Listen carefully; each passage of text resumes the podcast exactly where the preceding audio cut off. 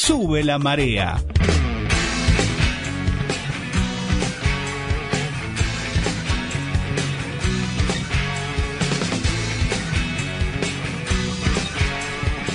Bueno, volvemos de la tanda comercial, Agustín, acá catando APA de Soul Beer, cervecería artesanal sanjuanina del año 2015.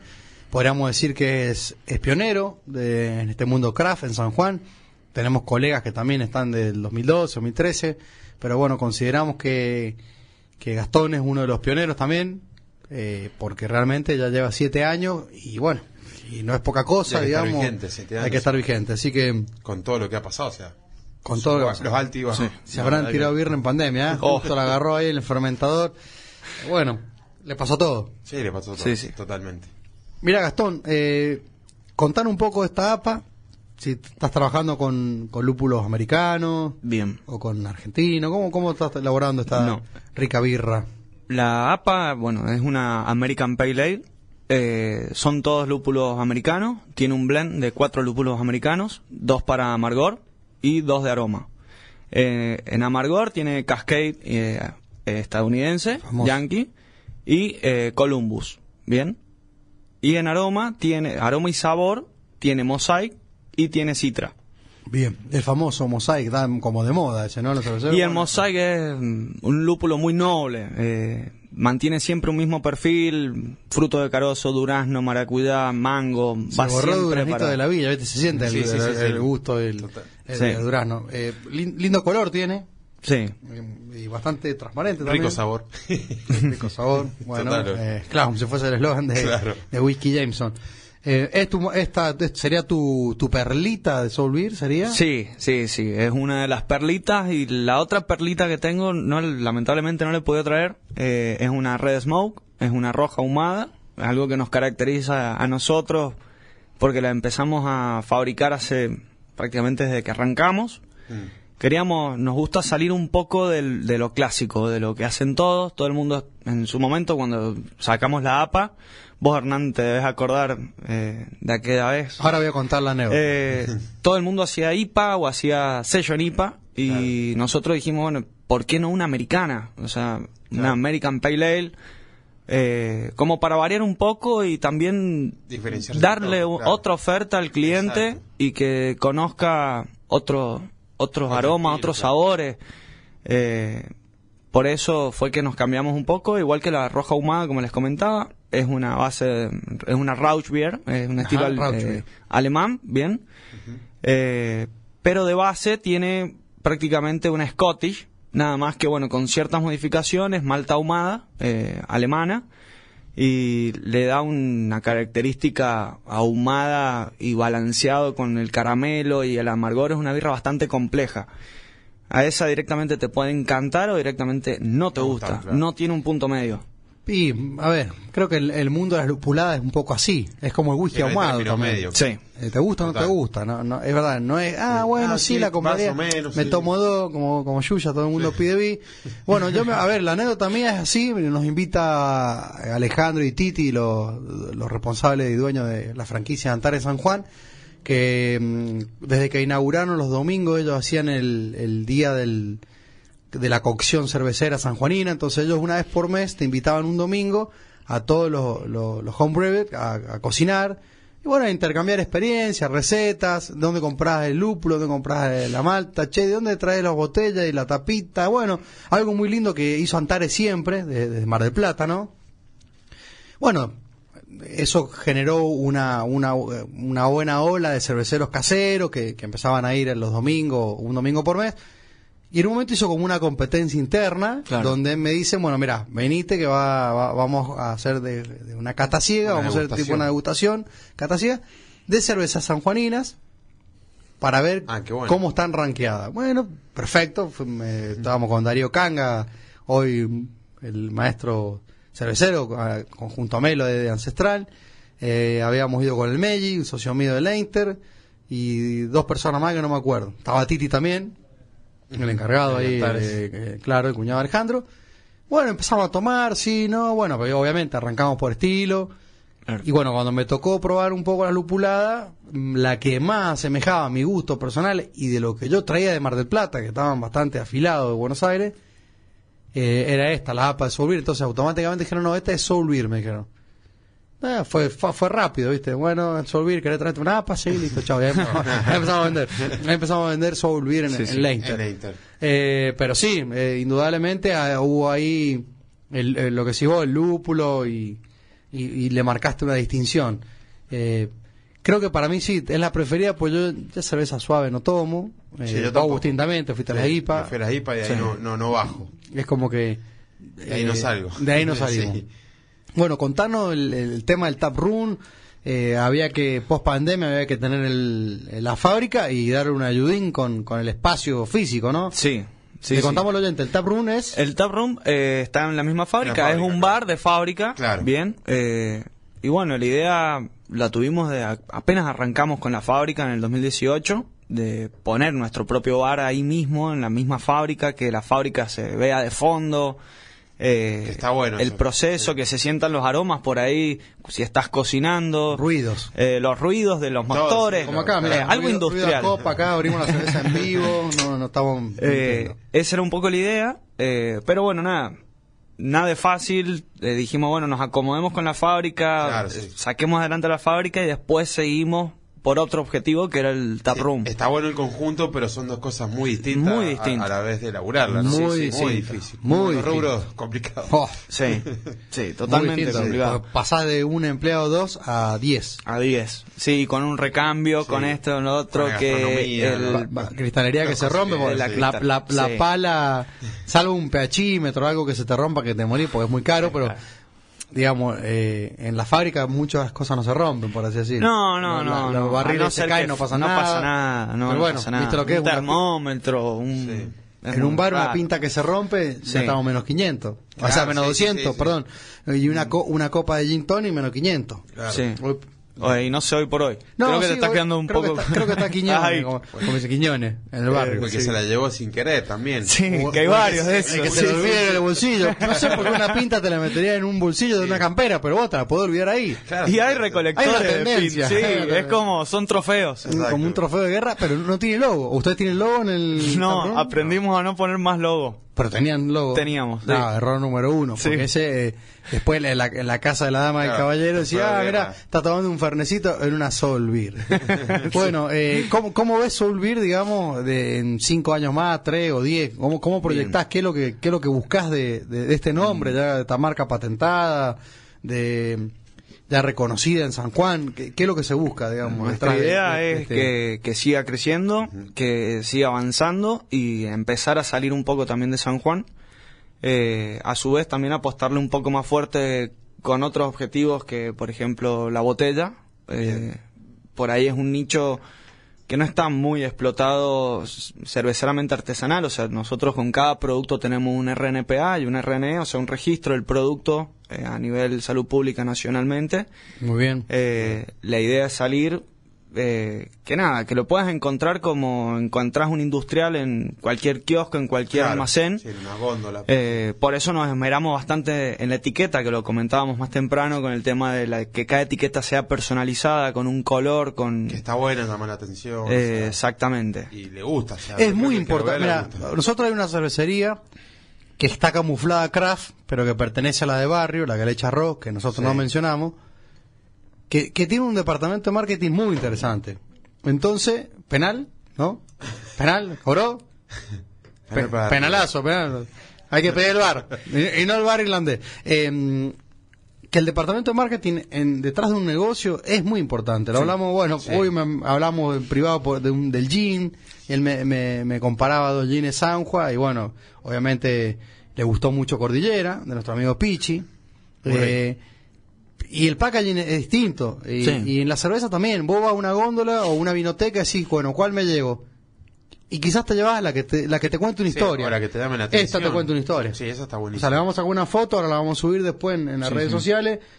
Vamos a mostrar que cuenta una historia. Eh, y si vos venís de... de- Porque hay, hay un laburo atrás de eso, o sea, no, o sea, mucha gente ha trabajado, ha pensado para hacer eso y, y me parece genial, lo, a mí me, me encantó el logo. Mira, Bueno, voy a gracias. contar anécdotas personales. Yo, eh, este mundo de la sociedad artesanal, como consumista, eh, que desde que me fui a Córdoba, año 98, y después era una necesidad de cada viaje o cada persona que viajaba a un lugar, era traerme una botellita de cerveza artesanal. Obviamente que las, todas las botellas que me trajeron, de 100, 95 eran todas malas. Cuando las abría no tenían gas, llena de borra, que era la famosa frase, y bueno, es artesanal, te la decían hace 15 años. Sí. Hoy es imposible que vos le puedas vender gato por liebre. No, sí. Sí, sí, sí. Entonces, Totalmente. vos sos turista, ves esta botella de Solvir, dice APA, la montaña, cómo está diseñada, y te va a vender mucho más que quizá la de al lado que no tiene nada.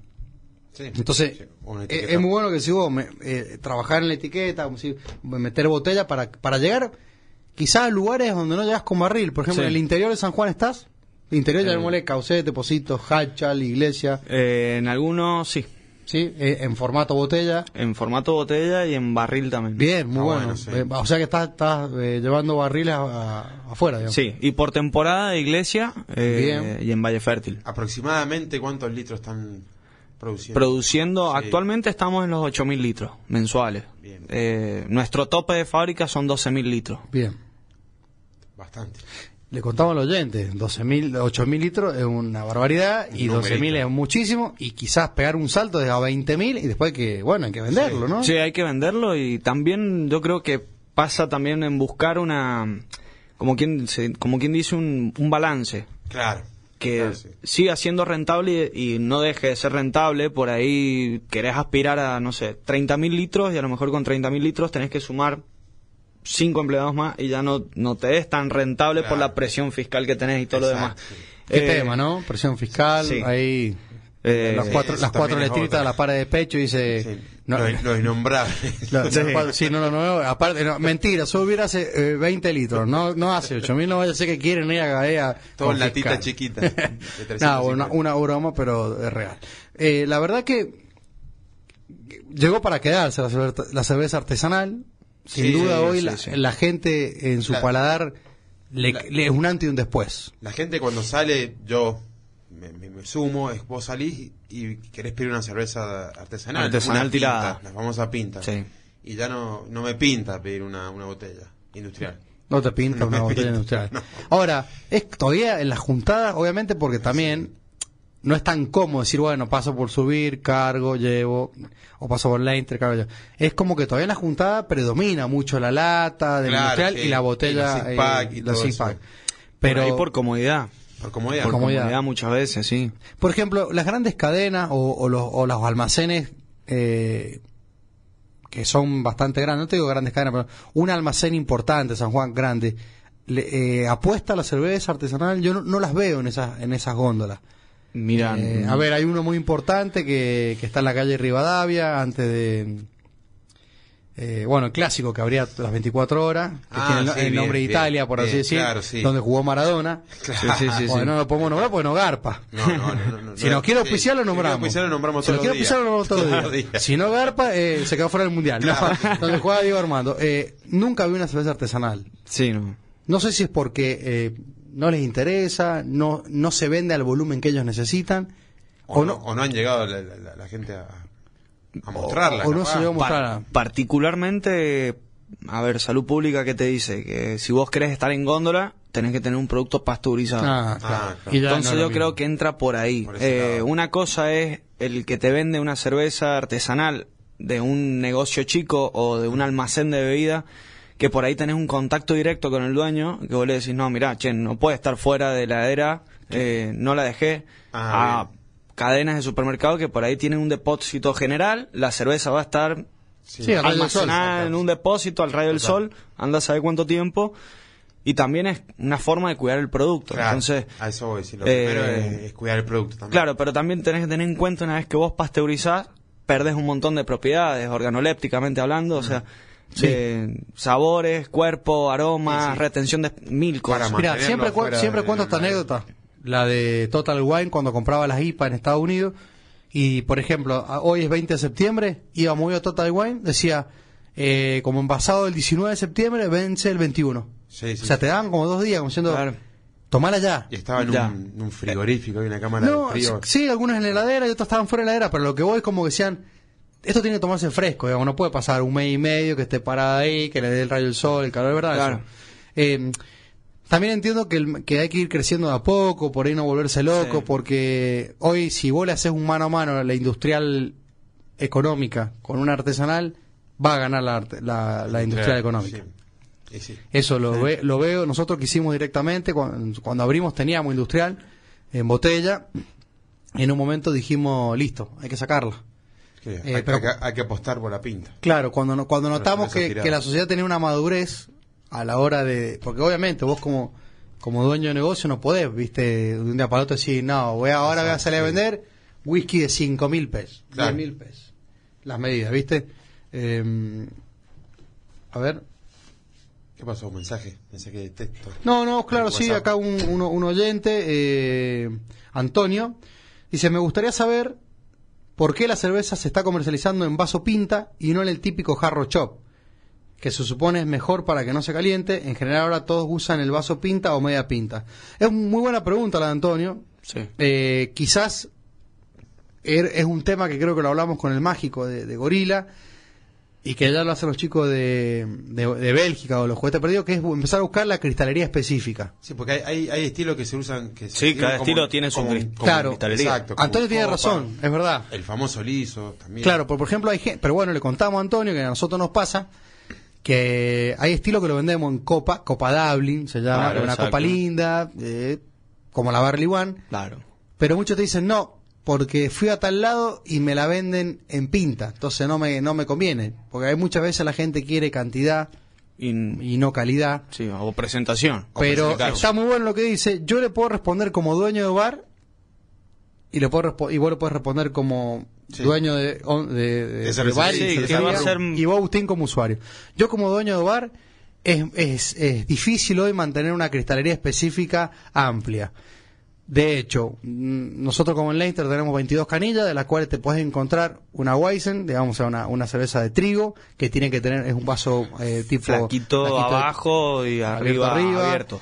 Eh, una, una copa barley, digamos, para las que son más, más alcohólicas. Mm. Eh, la pinta es una, la pinta irlandesa es clásica, es la que tienen todos. En la Mm. pinta irlandesa, somos un bar irlandés, digamos, Sí. es la que. Después la tenés la pinta americana. la que tira guina, después tenés la pinta americana, que es como un vaso es recto, cónico. medio cónico. Claro. La, la pinta inglesa, que tiene como una pancita, que Sí, puede ser para claro. la bitter que tenés vos. Eh, y después tenés el vaso IPA, Sí. que está muy bien comercializado por más por, por los americanos. Por los aromas, y sí. pero es un invento muy yankee, muy, Sí. muy de consumismo de, de, de Disney World. Claro, qué raro los yankees. Tenía que tenerlo. Y tenía que Sí. tenerlo. Y, y bueno, pero está bien, está bien lo que dice Antonio, porque realmente en la, hoy en la cristalería específica, en lo que es coctelería, eh, no es lo mismo tomar un dry martini en la copa martini, Sí. que es, eh, digamos, sí, la aceituna, Gini y martini, Claro. Que tomártelo en un old fashion o tomártelo en un, en un, en un vaso, eh, un highball. Sí. Eh, es lo que, creo que lo que dice Antonio, que es verdad, los bares anteriormente, quizás hablando de Para- antes esta movida Claro, artesanal, se- te daban el chop. Se, ase- se asemeja también a, a que te traían una cerveza ultra helada. Claro. De, de freezer. Y te, pues, te servían cuatro chop. o Claro. Pero eso lo instaló más que nada el industrial, Claro, acá industrial, en Argentina. sí. Que acá chop- en Argentina, porque en, Exacto. en otras partes del mundo lo toman a temperatura ambiente. El chop venía también del freezer congelado. Claro, sí, es verdad. Yo creo que eh, eh, hubo una, una tendencia muy grande del famoso chop, Sí. eh, el vaso Sí. jarra, digamos. No vamos a decir la bota como está en el bar este de... Aunque vos vas a la fiesta de la cerveza en Villa General Belgrano y son chop de, de medio litro. Pero Antares te vendían pinta y media pinta. Lo que pasa Cada uno imponía su juego. Depende, viste, la cervecería. Pero verdad, las alemanas, el, ale- el el alemán... alemán hace es de fuerza. 330. Claro. Y es el, vaso, el jarra. Es el clásico que te sentás en una mesa larga como lo que vos tenés en tu bar, por ejemplo, y no habla, Claro. le sirven, le sirven hasta que vos pones el apoyavaso arriba de la, del vaso y te traen la cuenta. Claro. Bien. mirá, El- no sabía. mientras que vos tengas el vaso descubierto, como quien dice, te siguen sirviendo. Ah, mirá. Claro. Muy buena eso. Yo, yo, a ver, eh, el tema de la pinta y media pinta me parece es en un país como este, castigado, donde no todo se consigue, donde los vidrios son caros. Y a ver, en- creo que Noir o Rigoleu, Rigolou, no sé cómo se pronuncia. Rigolou. Rigolou es la que te vende la pinta y no tanto la media pinta, porque es muy difícil de conseguir la chiquita de 250. Eh, a ver, el, el- el- es difícil. Por ejemplo, es verdad, el vaso Amsterdam es el típico vaso que se toma la cerveza clásica holandesa alemana. el, el, el, el, el otro que decimos el, el clásico de la cerveza rubia tipo Pilsen, Claro. el vaso Pilsen. El vaso Pilsen. Yo creo que la diferencia de los bares las pueden llegar a marcar ese tipo de cosas, que cada uno sirva en cristalería específica. Y si me parece que hoy estamos todos trabajando con pinta y media pinta o, o- o vaso que no es media pinta pero que se usa como media pinta, como Sí. puede ser un un Amsterdam, es porque la reposición a la hora de tener un, un, un portfolio o un o estandarizada la cristalería en el bar Claro. tiene que ver con eso. Tiene que ver con Es eso. más, fácil. Sí, hoy, hoy, hoy un chop debe salir más caro que una pinta. Seguro. Sí. Por el grosor. Sí, todo sí, y trae menos, trae 330 y la pinta trae medio. Claro. medio. Así que bueno, Ahí eso. está, Antonio, una media explicación de, de nosotros. La verdad que sí. Y bueno, y Antonio lo debe haber notado, claro, que todos le, le terminan sirviendo el- el- la pinta. Sí, a ver, siempre lo dijimos. es- es hasta, está bien que los irlandeses y los ingleses les gusta tomar en pinta, pero por ahí para hay gente que quiere probar distinto. Bueno, tiene media pinta, pero la pinta es guaranga, ¿viste? Es medio litro de birra. Claro. Y los alemanes se toman seis- la Guinness en 600 centímetros cúbicos. Sí. Así que bueno, eh, Agustín, se nos cumplió la hora, mirá, Sí. 21 a 5 se nos fue el programa, bajó la cinco. temperatura, nos pasamos como siempre, no no de no nos pasamos de la raya a la hora de beber, porque Claro. la verdad que estamos tomando agua, no trajimos tanto y Claro, después vamos no. caminando, Sí. como decimos siempre. Gastón, te agradezco un montón, te agradecemos un Te montón. agradecemos mucho por venir, por traer estas cervezas para degustar acá en vivo y bueno, es espectacular que nos hayas contado tu, todo lo que es tu fábrica, tu cerveza y, y siempre apoyando a la cervecería local eh, acá en San Juan y haciendo cosas de calidad. Bueno, no, muchas gracias a ustedes, principalmente Hernán, Agustín, por recibirme, eh, por dejar a exponer un poco lo que hacemos, que lo puedan haber degustado y que les haya gustado, que eso es lo que más importa. Eh, para nosotros lo que más importa no es cuánto vendemos, sino que te digan esto, che, muy buena la birra o nada, no me gustó. Redes sociales, Soulbeer, Eh, ¿cómo te Soul- buscamos? Soulbeer-cerveza en Instagram. Soulbeer, guion bajo cerveza, en Instagram. En Instagram y en Facebook igual, el Te- fanpage. vos, eh, te contratan para barriles de 30, barriles de Sí, 50, alquilamos barriles de barriles, 20. sí, para barriles para cualquier tipo de venta, desde 10 litros en adelante y, Y bueno, la- si no botellas. Quiere decir que este fin de semana que ¿En la con- fábrica cargan botellas? todo? Cargamos, vendemos lo que es botellas de medio litro, de un litro y eh, growler, los botellones de No, dos litros. Bueno, eh, mañana comienza la primavera, así que es una buena semana para que le compren a los amigos de Solvir. Claro. Eh, pasen por la fábrica, estén ahí, conversen, está Gastón siempre ahí, te puede enseñar algún Siempre. estilo. Visitar un poco la fábrica, que los- conozcan. los fermentadores, ves todo, está todo fantástico bailable. Gracias Raúl. Gracias Raúl por el aguante Este, siempre. el aguante siempre y bueno, eh, hasta la birra baby y, Y nos vemos mañana. Y nos vemos mañana. Mañana hacemos Nos programa. vemos de- desde la Inter en vivo. Nada más vacía tu vaso antes del fin. Calles voy a cruzar. En silencio, nena, escucho hay un